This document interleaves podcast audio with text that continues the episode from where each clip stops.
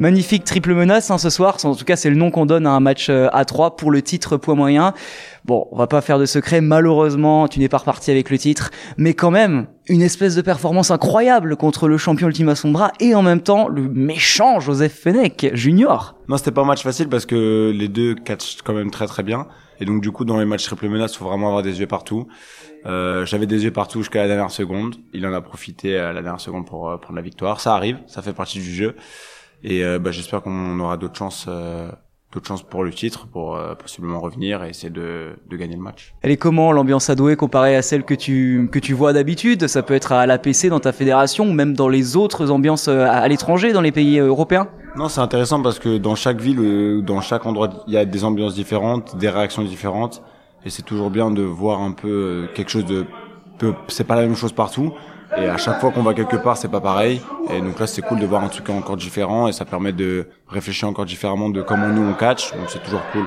Franchement, c'est bien, nickel un peu familial effectivement ce public comparé à ce qu'on appelle dans le jargon les smart donc qui connaissent bien effectivement euh, le milieu du catch euh, à ce niveau-là d'ailleurs euh, Ultima Sombra disait que il y avait une nouvelle génération de talents qui arrivait vraiment des jeunes talents à ce moment-là du coup il faut que je te demande quel âge tu as et comment tu vis et juges un peu cette nouvelle génération qui monte et qui fait rayonner le catch français? Parce qu'on est dans un contexte où le catch français et européen de manière générale est en train littéralement d'exploser et de faire les yeux doux aux États-Unis notamment moi, j'ai 24 ans et euh, j'avoue que bah, je pense que moi et plusieurs gars de la PC, avec euh, les gars en Belgique, on a été un peu ceux qui ont amené cette nouvelle vague, je pense, parce que euh, on a vite appris, on, on a vite essayé d'aller plus loin.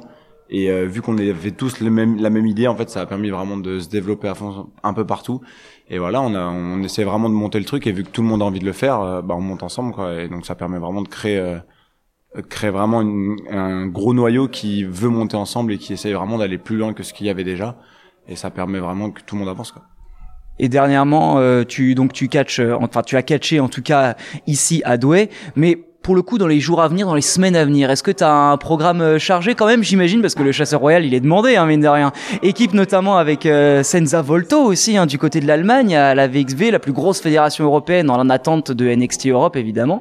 Et euh, forcément, bah voilà, j'imagine que tu as des sollicitations un peu partout. C'est quoi le programme pour Aigle Blanc dans les, dans les semaines à venir? Bah là, c'est blindé jusqu'à décembre, quasi tous les week-ends. Donc là, octobre, c'est deux à trois fois par week-end. Demain déjà Hollande, semaine d'après Hollande, semaine d'après Allemagne trois jours, semaine d'après Allemagne France, semaine d'après Allemagne, semaine d'après Allemagne, semaine d'après Belgique, semaine d'après Hongrie. Ça s'arrête pas jusqu'à décembre. Donc euh, on espère juste que la santé va suivre, juste ça pour pas avoir de blessures et pour pouvoir euh, assumer toutes les dates.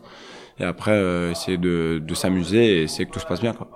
Évidemment, d'ailleurs, euh, petite question euh, là-dessus, tu vas rencontrer forcément des catcheurs qui viennent de toute l'Europe, peut-être même que tu les connais bien à force de les rencontrer sur le circuit. Est-ce qu'il y a des différences de style, peut-être?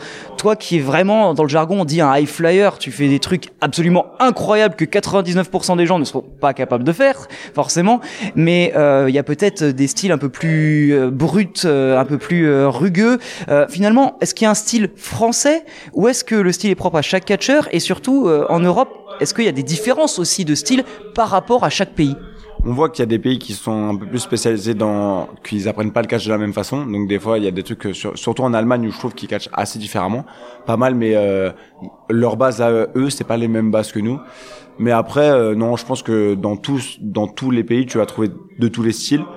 Et euh, donc en fait dans tous les pays tu vas avoir des catcheurs avec ce style-là, ce style-là, ce style-là, et c'est pareil ici, t'as des catcheurs avec ce style-là, ce style-là, ce style-là, et en fait c'est partout pareil. Donc partout tu vas trouver des gens différents, et c'est comme ça que tu peux te créer un vrai truc où tu vas prendre les meilleurs dans ce coin-là qui font ça, les meilleurs dans ce coin-là qui font ça, et ça crée un truc, euh, un truc super. Parfait, ben merci beaucoup Aigle Blanc et on te reverra bientôt j'imagine, en tout cas dans le ring de la CSCC. Avec grand plaisir, j'attends euh, les news et ce sera avec plaisir de revenir.